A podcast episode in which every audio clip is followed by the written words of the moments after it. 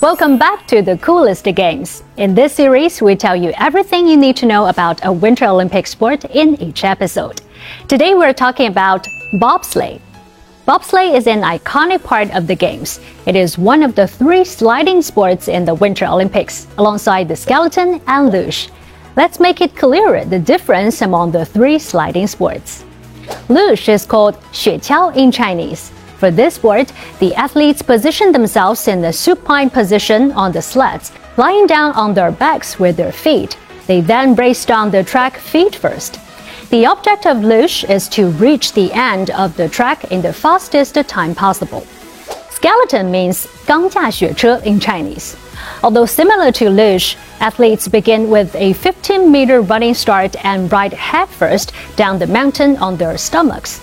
Skeleton is a bit slower than luge, as the athlete's body position is less aerodynamic when going headfirst, but they can still reach incredibly fast speeds. Bobsleigh refers to 雪车 in Chinese.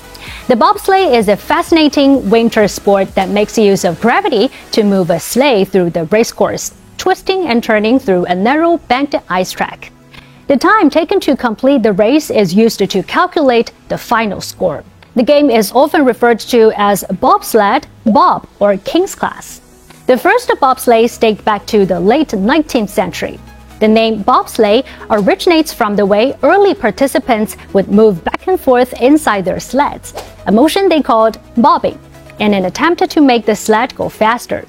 Athletes rely on gravity to move at the fastest possible pace, and they pull on reins to steer the sleds and improve their track position. The bobsleigh itself is the main piece of equipment. The sleighs are far more advanced today than they once were. Designs are improved to make them more aerodynamic, with various forms of light metal and steel used as materials. There are 12 medals available in this bobsleigh competition at the Games. The competition at the Winter Olympics features four events two men, two women, four men, making its debut at the 2022 Beijing Winter Olympics, the women's monobob. Bobsleigh is traditionally a team event with two or four participants riding in the sleigh. Every person in the bobsleigh team has a specific role to play, be it a pilot, a brakeman, or a pusher. But for the women's monobob, each athlete is responsible for pushing their single person sled and piloting it through the course.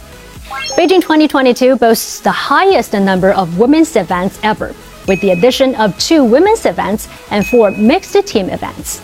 Women's monobob is one of them. The bobsleigh competition will take place from February the 13th to February the 20th. All of the sliding events for Beijing 2022 will take place at the Yanqing National Sliding Center, located in the Xiaohaituo mountain area in Yanqing. The sliding facility that was built for the Winter Games has 16 turns and is the first in the world to include a 360 degree turn. There is a total of 1,650 meters of track with a maximum gradient of 18%. Are any of you brave enough to climb into a bobsleigh and race down the mountain?